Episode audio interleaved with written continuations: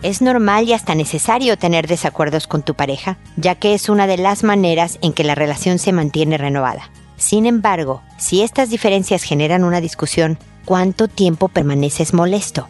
Esto es, pregúntale a Mónica. Noviazgo, pareja, matrimonio, hijos, padres, divorcio, separación, infidelidad, suegros, amor, vida sexual. Toda relación puede tener problemas, pero todo problema tiene solución. Pregúntale a Mónica. Porque tu familia es lo más importante.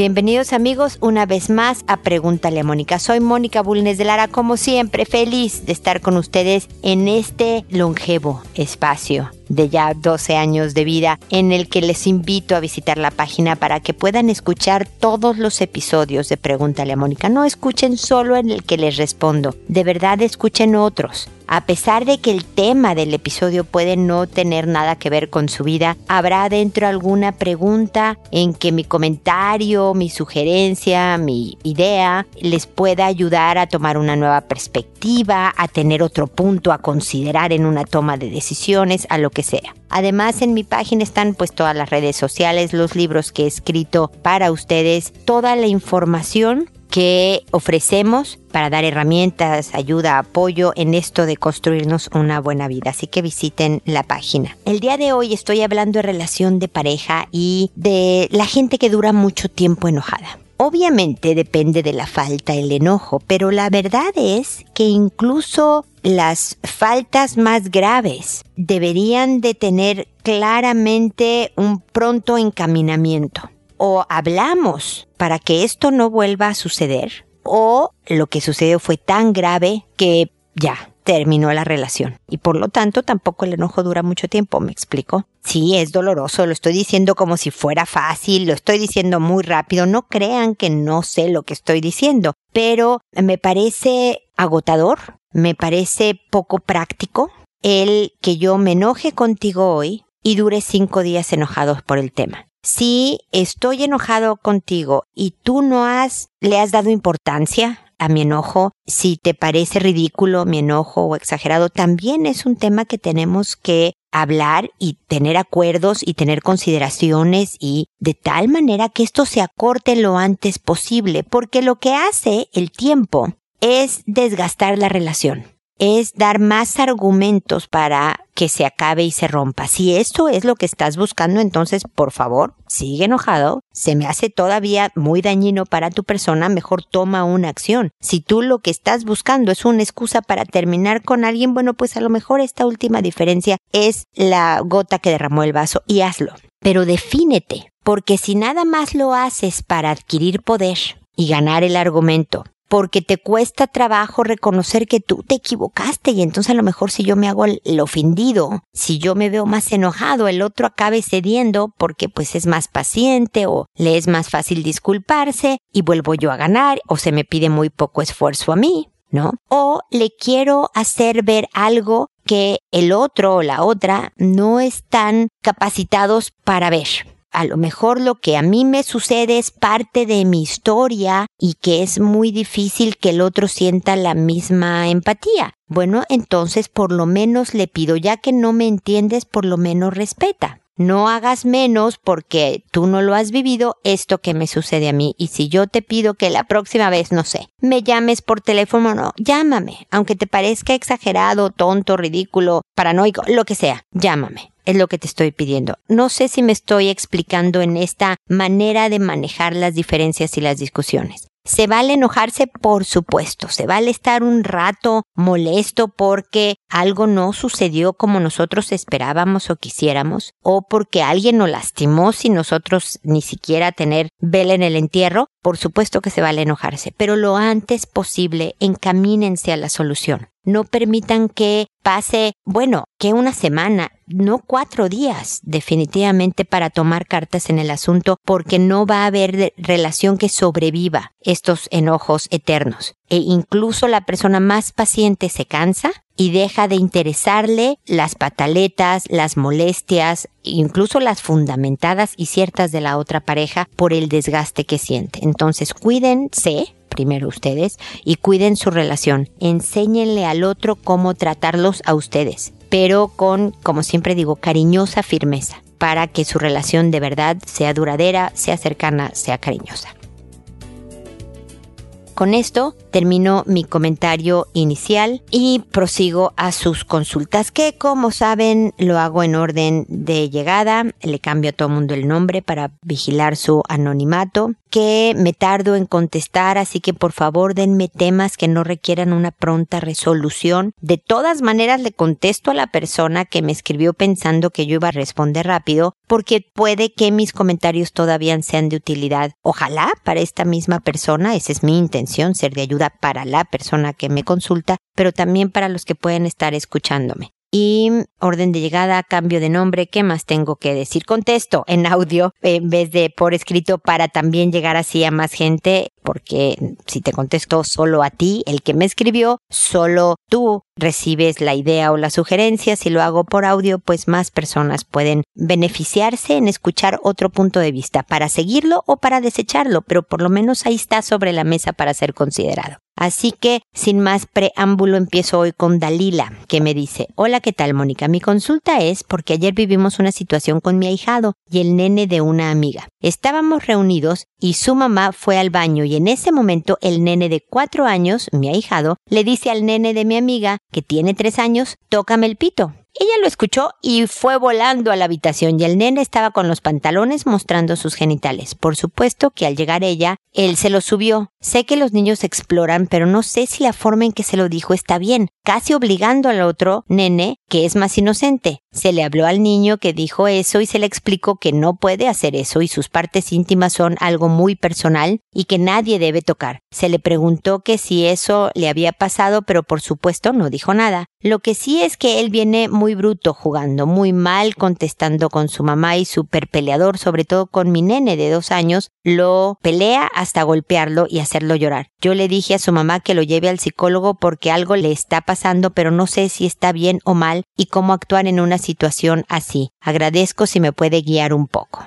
Pues gracias Dalila por tu mensaje. Ya me imagino el susto que se llevó tu amiga que pues iba al baño y se regresó corriendo al escuchar lo que le decía el ahijado al más pequeñito. Pero mira, todo lo que me dices por lo menos de cosas de sexualidad, de enseñarle sus genitales y decirle, a ver, tócamelos, es, es parte de la etapa. No está haciendo nada diferente a lo que correspondería.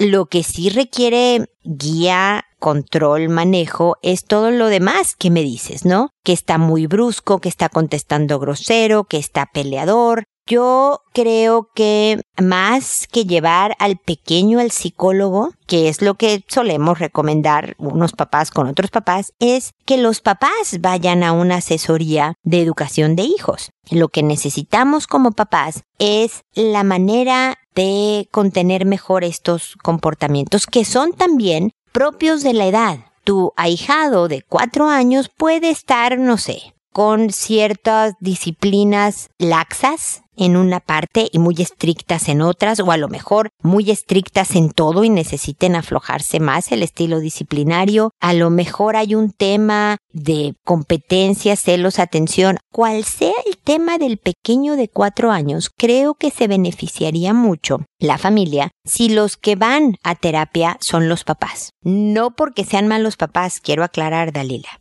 sino porque hay veces que necesitamos de un experto, de una asesoría, ¿no? A lo mejor yo te voy a dar un malísimo ejemplo, pero es nada más para ilustrar el punto, por supuesto, ¿no? A lo mejor yo veo que se tapó el lavabo de mi baño. ¿no? Que se está llenando de agua, que no se drena el agua con una adecuada velocidad. Y pues yo puedo intentar lo casero, ¿no? no sé, le meto ahí un alambre para que se destape, le puedo meter algún tipo de líquidos, ¿no? Para que se disuelvan cosas, pero si el problema persiste, le voy a hablar al plomero para que sabe que usted que sabe, arrégleme este problema. Bueno, es un poco toda proporción guardada, lo mismo aquí. Como papás hay veces que intentamos una estrategia y otra y demás, pero de repente hay patrones de conducta que se nos escapan de las manos, que se vuelven negativos para el ambiente familiar, porque además el niño me está enojando su manera de actuar, porque está pegándole a, a tu hijito de dos años, porque me está contestando grosero yo que soy su mamá, porque no está obedeciendo. Y el que alguien me diga, mira, manéjalo así, intenta esta estrategia, a ver, trátala y la semana que entra me dice si te funcionó y demás, es mucho más útil. ¿Por qué? Porque además la psicóloga solo va a ver al pequeñín una vez por semana. Y los papás de este niño están con él muchas horas por semana. Las probabilidades de lograr un cambio más rápido y efectivo son mayores con los papás, nada más por el puro porcentaje de tiempo que están los papás con los niños y nos vamos haciendo mucho más expertos en esto de la educación de los hijos, lo vamos a ir haciendo mejor y muy rápidamente podemos dejar de ir a recibir esta asesoría y tomamos las riendas de nuestra familia. Oye, que si seis meses después yo tengo una situación en donde sí necesito volver a pelotear la idea con la psicóloga, pues vuelvo con ella y le pregunto. Te lo digo porque es lo que sucede en mi caso. A mí muchas veces me traen a los hijos. Yo veo adolescentes y adultos. Muchas veces me traen a los adolescentes. Generalmente yo le pido a los papás que vengan con cierta regularidad. Más seguido cuando el caso es más fuerte, más serio. Menos seguido cuando es un caso tranquilón y conforme el adolescente va funcionando y va haciendo las cosas mejor y una serie de cosas, yo no solo distancio mis sesiones con el joven, sino también con sus papás. Y por ejemplo, ahorita te voy a dar un ejemplo. Tengo un adolescente que veo cada 15 días, empezó cada semana. Ahora ya la veo cada 15 días, pero estoy a un mes de ya darla de alta. Y a los papás nada más les dije, nos vemos en enero, es decir, en dos meses, para ver cómo está la cosa antes de cerrar por completo el caso. Pero los papás saben, como me ha pasado con otros pacientes, que seis meses después pueden volver y vernos una o dos veces más, nada más para tocar base, para checar ciertos aspectos y ciertas direcciones y se vuelven a ir. Hay veces que no necesitamos ver más tiempo. Me estoy explicando, la Dalila. Mi recomendación sería que fueran los papás a esta asesoría de educación de hijos, esta asesoría terapéutica con el psicólogo. Porque lo que sea de cada quien tu ahijado, se oye como un niñito normal, con inquietudes de conocer su cuerpo y el de otros, que hay que guiar, que hay que refrenar, hicieron muy bien en decirles no, esto no se hace, esto no puede volver a suceder, ni te tocan, ni tú tocas, ni tú enseñas, ni te enseñan, ni nada por el estilo en esta casa, ¿no? Pero además de esta contención y esta guía requiere de todo lo demás que habla de su educación, ¿ok?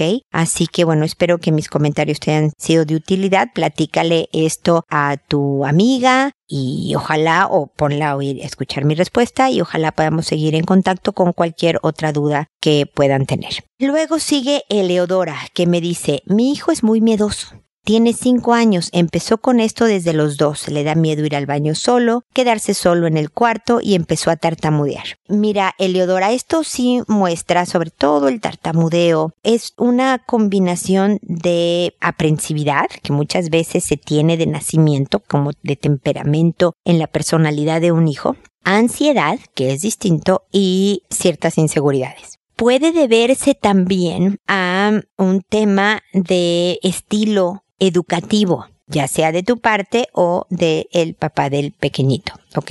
Eh, en este caso sí recomiendo que él, sobre todo por el tartamudeo, que vaya a terapia a una psicóloga infantil especialista en este tipo de temas, en inseguridades, en ansiedad, en tartamudeo en específico, pero una, una buena psicóloga infantil que sobre todo haga química, haga clic con tu hijo, tenga química, no haga, tenga química con tu hijo, en donde él se sienta cómoda, que a ti te guste la psicóloga y te sientas tranquila, eso puede ser incluso más importante que la especialidad. ¿Me explico? A lo mejor la psicóloga infantil que tú localizaste, pues no es que tenga una especialización en, niños con ansiedad social y tartamudeo, etcétera, pero resulta que tu hijo se sintió comodísimo y a ti te latió, como decimos en México, no te gustó mucho su estilo, te dio tranquilidad, confiaste en ella. Esa es una buena psicóloga para ti, o para tu hijo, para ustedes, ¿ok? Lo mismo que le decía yo a Dalila, es importante, Leodora, que tú también tengas tengas sesiones con ella para el manejo en casa. Porque a pesar de que es una edad muy común entre los dos y los cinco años, por ejemplo, a los dos años empiezan las pesadillas que en algunos casos les dan a algunos niños que se llaman terrores nocturnos alrededor de esta edad se empiezan a dar cuenta de los peligros del mundo, alrededor de los cinco años, ¿no? Puede saber que hay ladrones en el mundo, ¿no? Puede saber que hay gente mala y asustarse y sentirse inseguro. También es importante ver si ha habido eventos que hayan provocado este tipo de respuestas, ¿no? Le pasó algo en la oscuridad, alguien se fue de la casa, no sé, vivía la abuelita con ustedes y de repente se fue la abuelita y hubo una persona menos, se sintió menos protegido, murió una mascota, eh, algo que también para él le dé conciencia de muerte, de abandono, cosas que lo hagan sentir inseguro pueden ser información muy útil para manejar con la psicóloga. Pero a tu hijo le caería muy bien el recibir esta terapia para que lo antes posible deje de tartamudear, porque ya va a la escuela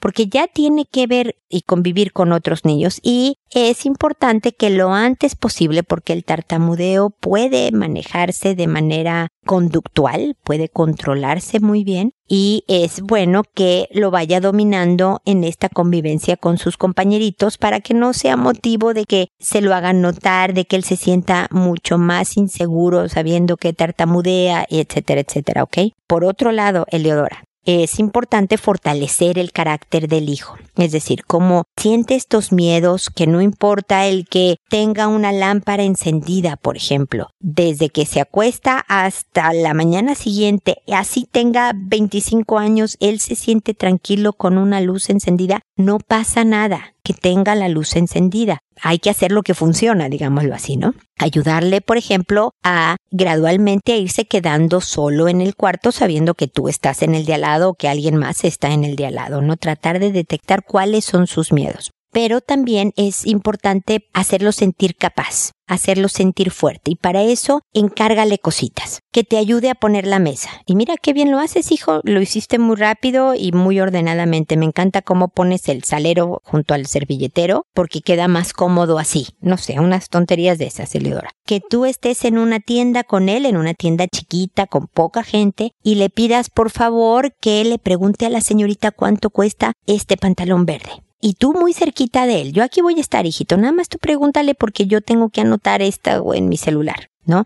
De tal manera que vaya agarrando la sensación de capacidad, de yo puedo hacerme cargo, puedo solo hacer cosas, ¿no? Que si se quiere subir a un árbol, pues vigilando que no vaya a azotar, pero déjalo que se suba a, a un árbol. Tiene que sentirse que puede. Una actividad deportiva artística que le guste, que lo haga si es posible, nuevamente para incrementar esta sensación de capacidad. Todo esto fortalece el carácter. La verdadera autoestima se obtiene por saberse capaz, no porque tu mamá te diga que eres lindo o que eres inteligente o que eres capaz. Si tú no lo confirmas por ti mismo, por más que tu mamá te diga es que tú puedes con todo, ah, no le vas a comprar tanto el rollo, me explico. Y el miedo se reduce considerablemente cuando dices, hijo, sí estoy nervioso por intentarlo, pero creo que puedo hacerlo. Y si falla, y si se raspa la rodilla y todo esto, le puedes decir perfectamente, así pasa. Yo me acuerdo cuando traté de hacer A y no me salió, hijo, pero volví a intentarlo y tampoco me volvió a salir y mejor cambié un poco a esto otro, o fíjate que a la tercera ya pude, o le vas contando también de tus propias historias de fracaso y éxito porque la verdadera confianza también está en haber vivido fracasos, en haberte sentido frágil, débil, tal vez, imperfecto, y después haber superado haber resultado triunfante, incluso no en el mismo tema, sino en otro derivado, ¿no? Ahorita no sé por qué se me vino a la cabeza de este cantante mexicano, Emanuel, que ya tiene sesenta y tantos años, ya no está tan jovencito el muchacho, pero él quería ser torero él quería ser torero y seguramente voy a contar muy mal esta historia, pero lo que quiero es ilustrar el punto. Se lesionó, algo le pasó. Es como Julio Iglesias, creo también él quería ser futbolista y se lesionó la rodilla y acabaron siendo cantantes de éxito. Fíjate tú qué curioso cómo lo que parece un gran fracaso o una gran tragedia se convierte en una historia de triunfo, ¿no? Como todo mundo le dijo a Messi, el futbolista argentino, uno de los mejores del mundo, que era bajito y que para el fútbol, sobre todo europeo y demás, no, no estás calificado, eres chaparrito, ¿no? Y lo que él hizo fue especializarse en manejar la pelota en el piso. Como obviamente las pelotas de aire las que vienen para que tú les des un cabezazo, a lo mejor no pueden ser tu especialidad porque vas a tener una bola de gigantones europeos que te ganen la pelota, entonces siendo chiquito, prim, prim, prim, prim, te puedes colar, ¿no? Entre jugadores siendo rápido y teniendo la pelota bien controlada abajo y este es Messi. Entonces hay muchas historias que compartir con tu hijo, de inspiración y de desafío y de que sí, ya sé, ya sé que te da miedo, hijo. Y a mí me ha pasado que con todo miedo tengo que tal, ¿no? Que a pesar del miedo, no es hasta que se te quite el miedo cuando uno hace las cosas, es a pesar del miedo. Y si no salió bien, de verdad tomarlo de buen humor y sacarle el lado positivo. A ver, ¿qué aprendí de esto que me equivoqué tanto? ¿Qué sí aprendí de este error tan grande? Para que la próxima vez lo haga mejor. Y poco a poco eso de verdad va a ir haciendo un, un, niño de un carácter mucho más firme, que va a tener una postura, una actitud mucho más segura de sí misma con otras inseguridades que todos cargamos por el resto de nuestra vida. Tampoco nadie de adulto está exento por completo de alguna nerviosismo, inseguridad o demás, ¿no? Pero yo creo que sobre todo por el tema del tartamudeo es un buen momento para llevarlo con una psicóloga, pero nuevamente repito, cualquier adulto que tenga que ver con la formación de tu hijo, es decir, tú, su papá, la abuelita, si lo cuida tu hijo durante horas, el del día, lo que sea, se beneficiarían también muchísimo porque también puede ser que esto del tartamudeo venga por algún otro tema relacionado o con el estilo de crianza o con la relación particular con eh, figuras importantes en su vida. Entonces, esto también vale la pena explorar con la psicóloga y recibir esta asesoría útil para ayudarle al pequeñín a, a estar mejor, ¿ok? Espero que sigamos en contacto. Luego está Fabia que me dice, buenos días Mónica, le escribo porque no sé cómo atajar una situación grave en mi casa. Tengo un hijo de 14 años, una niña de 13 y un bebé de 15 meses. Mi pareja uno de 9. El bebé es de los dos. Los otros del matrimonio anterior. Mi hijo el mayor aprovecha cuando no estoy en casa para agacharse debajo de la cama o donde él crea que no lo ven y manosear a mi pareja mientras duerme. Ya lo he pillado haciendo eso dos veces y se ha hecho el dormido al no saber cómo reaccionar. Tengo miedo a que pase una desgracia porque mi pareja ya me ha dicho que como le vuelva a poner una mano encima le parte la cara. Y lo entiendo porque ya no se fía de él o que no se lo haga a sus hermanos. ¿Qué puedo hacer o a quién puedo dirigirme para que me ayude? Espero su respuesta y disculpe las molestias. Mi querida Fabia, ninguna molestia, por supuesto, el que me escribas esta y otras mil veces. Lo primero que tengo que decir antes de hablar del tema de tu hijo de 14 es que tu pareja, por más atacado que se sienta, por más molesto que le parezca esta situación, eh, por todo lo que puedo entender que no quiera que esto vuelva a suceder ni una vez más y no debería de volver a suceder, bajo ninguna posibilidad un adulto debe de partirle la cara a un niño de 14 años. Aunque esté fundamentado. Incluso, me voy a poner súper extrema, Fabia. Suponte que tu hijo de 14 está muy enojado y agarró una navaja. Bueno, la obligación del adulto es de detener a este joven, contener a este joven, Sí, con uso de fuerza, ¿no? Para quitarle el arma y que no pase a mayores. Pero no le debe de romper la cara. Es distinto romperle la cara a un niño, o sea, por lo menos en lo que yo entiendo. Por esto es, está haciendo algo que me está molestando, muy serio, muy importante, pero en vez de manejarlo adecuadamente, le voy a romper la cara. No se oye, con todo respeto a tu pareja, como una reacción madura del adulto a cargo. Cuando uno tiene una relación de pareja con alguien que tiene hijos, asume que va a tener un rol de formador, aunque el trabajo de educar a los hijos, sobre todo a la de 14, a la de 13 y al bebito de 15 meses, aunque el trabajo es tuyo, porque estos son tus hijos, de alguna manera él también tiene que ver y él también es un ejemplo y él también tiene que comportarse como uno de las personas adultos que están a cargo del manejo familiar. Entonces, sugiero que sí, se tomen medidas, ahorita voy a hacer unos comentarios al respecto, pero que bajo ninguna circunstancia haya violencia. Por otro lado, definitivamente hay que ver qué está pasando con el de 14, porque esto de esconderse, manosear y hacerse el dormido es un síntoma.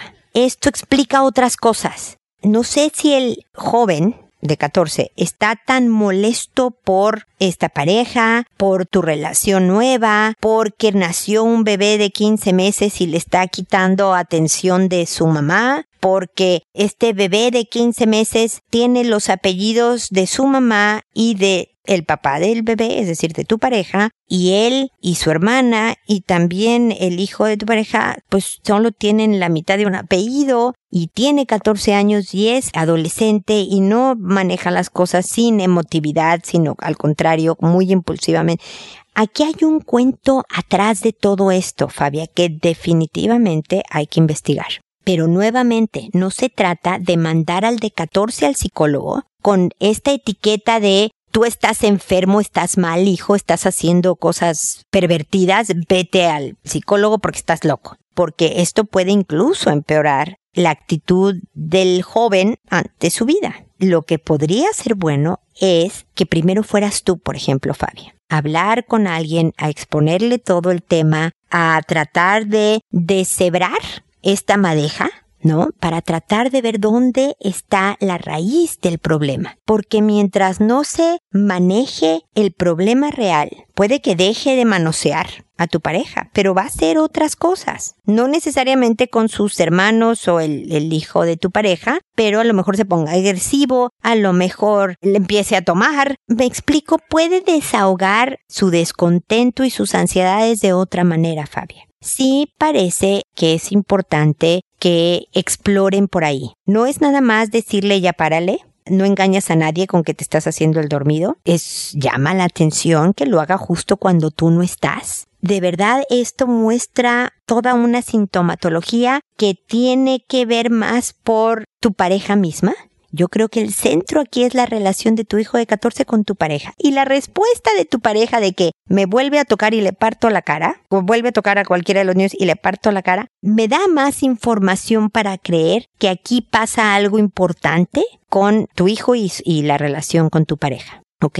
Pero cuando tú al que defiendes es a tu pareja, porque nuevamente, Fabia, entiendo que él se sienta ultrajado, ofendido, molesto, pero cuando él te dice, le voy a partir la cara y tú dices, sí, claro, te entiendo que le quieras partir la cara y, o sea, como diciéndole, adelante, por favor, no te detengas si quieres partirle la cara, el hijo de 14 no se siente protegido por su mamá. Y claro que tú como mamá puedes decir, pero ¿cómo lo puedo proteger si él es el que está manoseando gente? Aún así el hijo necesita sentirse defendido, fíjate tú. Y eso es lo difícil de ser papá o mamá, especialmente de jóvenes adolescentes. Pero lo que tu hijo necesita es saber que tú sí estás de su lado, pero que no vas a permitir ningún tipo de conducta inadecuada, que van a pedir ayuda para encaminar lo que esté sucediendo con tu hijo de 14 años de la mejor manera y tomar acción y dejar de amenazas de partir caras de nadie, sino más bien de hacer lo que el muchacho necesita para salir adelante. Por su propio bien del jovencito,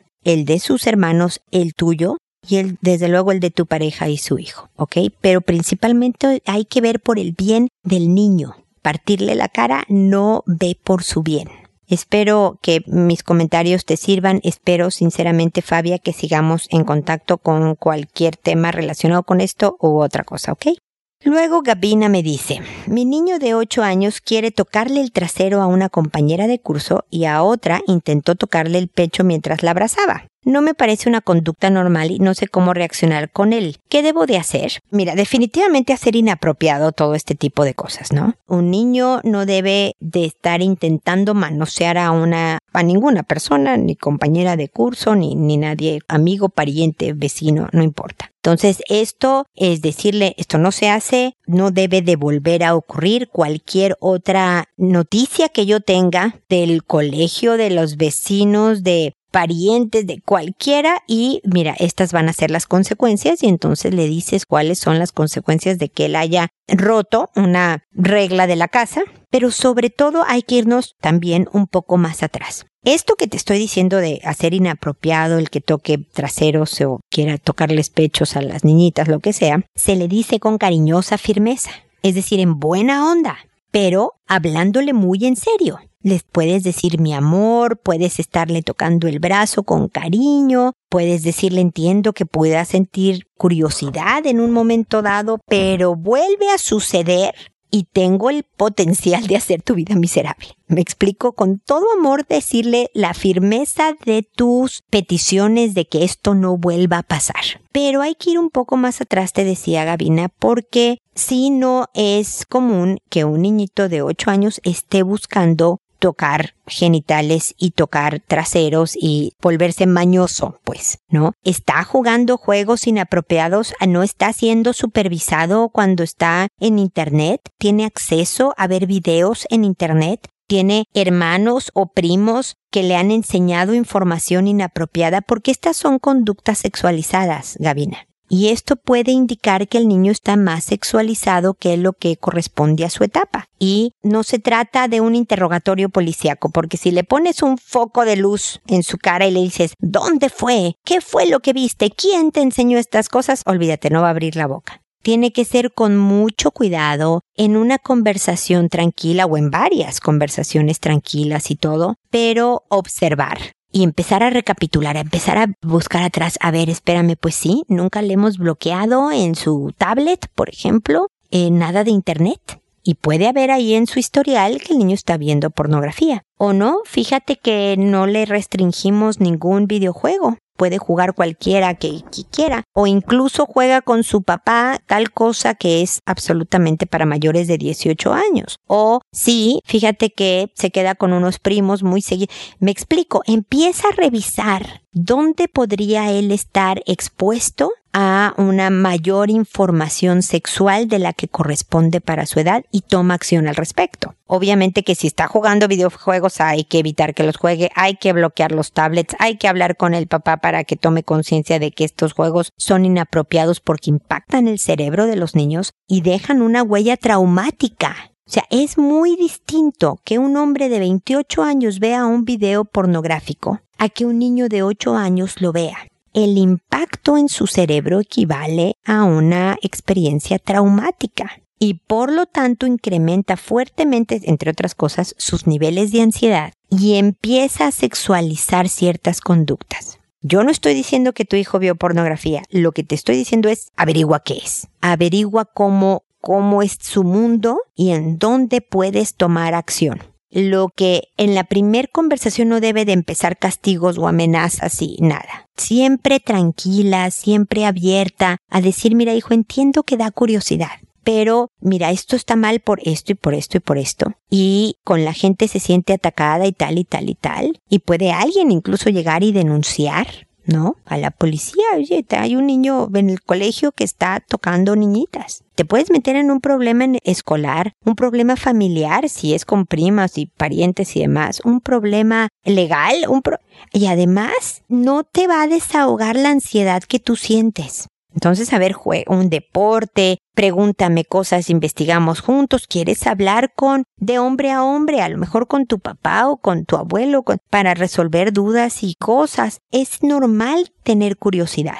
Lo que no está bien es cómo satisfacemos esa curiosidad. O sea, o lo haces por buen camino, esta satisfacción de curiosidad, o por mal camino. Y estar tratando de tocar o tocando es un mal camino, hijo, y bla, bla, bla, bla, bla, bla, y ahí sigues. Me explico, Gabina, para que sepa tu hijo que puede contar contigo para hablar y, pero que al mismo tiempo se va a meter en problemas si sigue repitiendo las conductas inadecuadas. Investiga más a fondo porque algo hay atrás de todo esto que espero que descubras y puedas tomar acción, pues por el bien, por supuesto, de tu pequeño y la paz familiar. Espero que mis comentarios te sean de utilidad también, sé que lo digo a cada una, pero la verdad es que eso espero sinceramente y que nuevamente sigamos en contacto con cualquier duda, comentario comentario o queja, como digo yo a veces, ¿ok? Y espero también amigos que nos volvamos a encontrar en un episodio más de Pregúntale a Mónica y recuerden hacer primero todo con amabilidad. Hasta pronto.